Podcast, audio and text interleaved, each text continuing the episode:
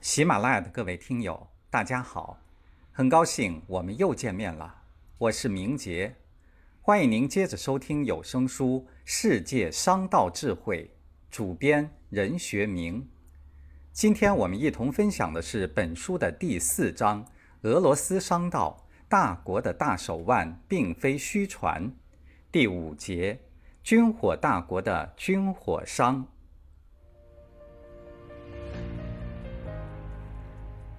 二战之后，俄罗斯是唯一一个可以和美国抗衡的国家，无论是经济实力还是军事实力。但是近些年来，由于俄罗斯的政局突变和世界和平力量的发展，军事力量已不像过去那样为人们所看重，已不再是决定一国盛衰的终极因素。但它并未退出历史舞台，仍是一国综合国力的重要构成部分，有着它特殊的作用。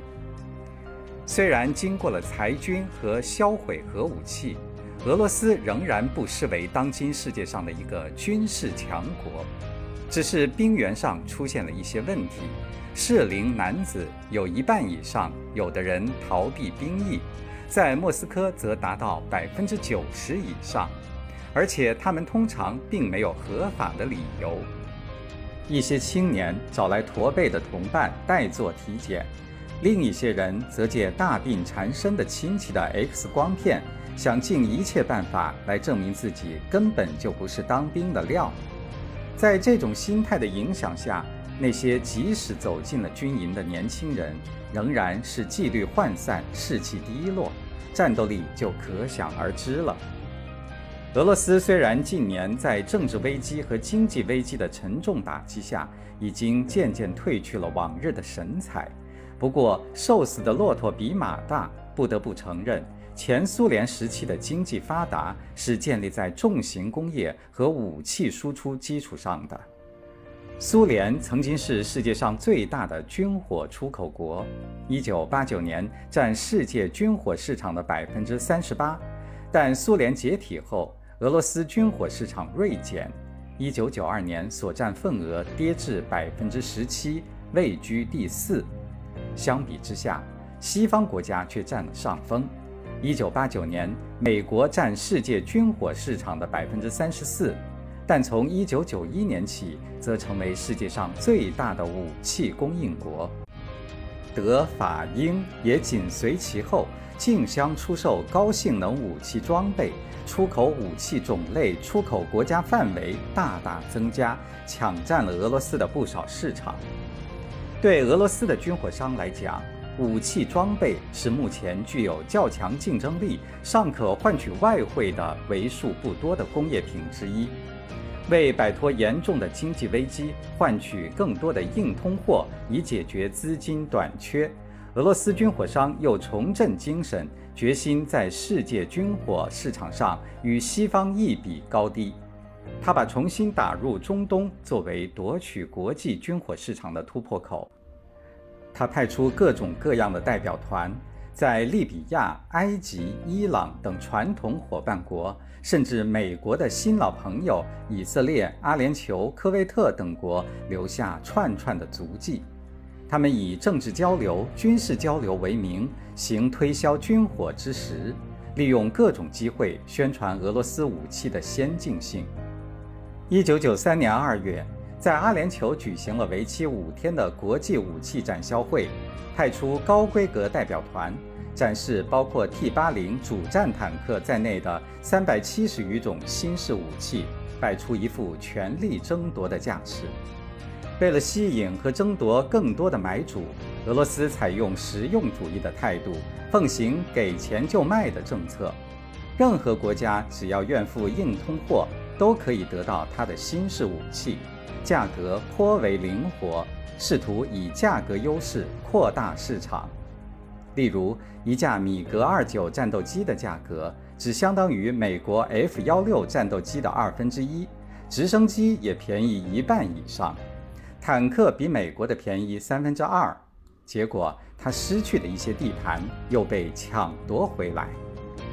在亚洲，俄罗斯军火商也是一个积极的争夺者，他们向韩国出售武器以抵消债务。东南亚军火市场一向为美国所垄断，但也被俄罗斯叩开了大门。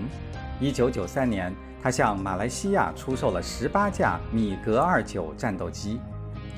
在历史上，俄罗斯军火商与中东也曾有过密切的交往。二战后，苏联更是把这里当作与美国争夺霸权的重要场所。但是自九十年代以来，俄罗斯在中东失去了许多传统盟友和贸易伙伴，丧失了与阿拉伯世界建立有效合作关系的良机。但是，俄罗斯军火商终于认识到，仅把眼睛盯住西方是一个错误。于是，他们再次转向中东，转向阿拉伯国家，谋求中东的富国向俄罗斯的石油、天然气、采矿等部门提供巨额资金，利用其经验实现现代化。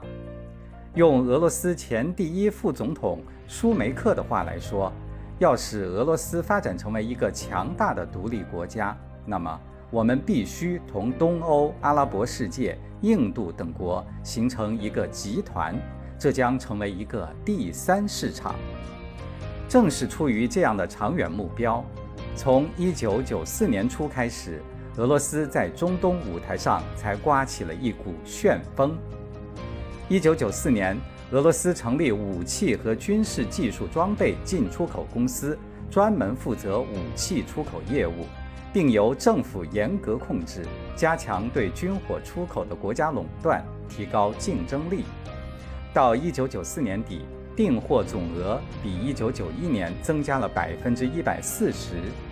经过几年的消沉之后，俄罗斯的军火买卖又开始全方位重新出现在世界面前。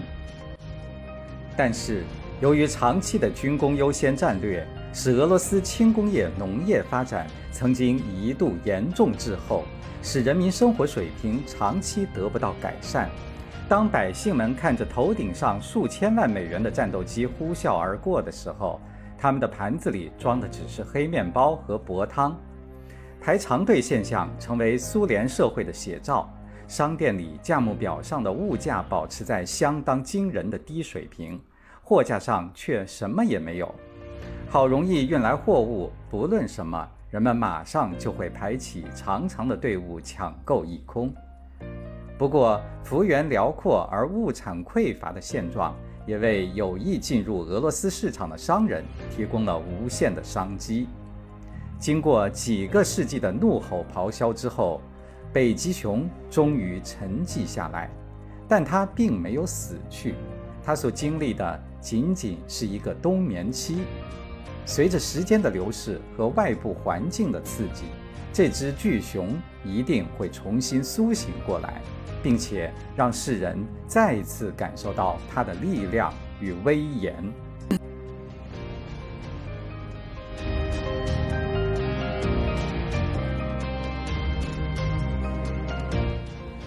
喜马拉雅的各位听友，刚才您收听的是有声书《世界商道智慧》第四章。俄罗斯商道，大国的大手腕并非虚传。主编任学明，播讲明杰。感谢您的陪伴，我们下期再见。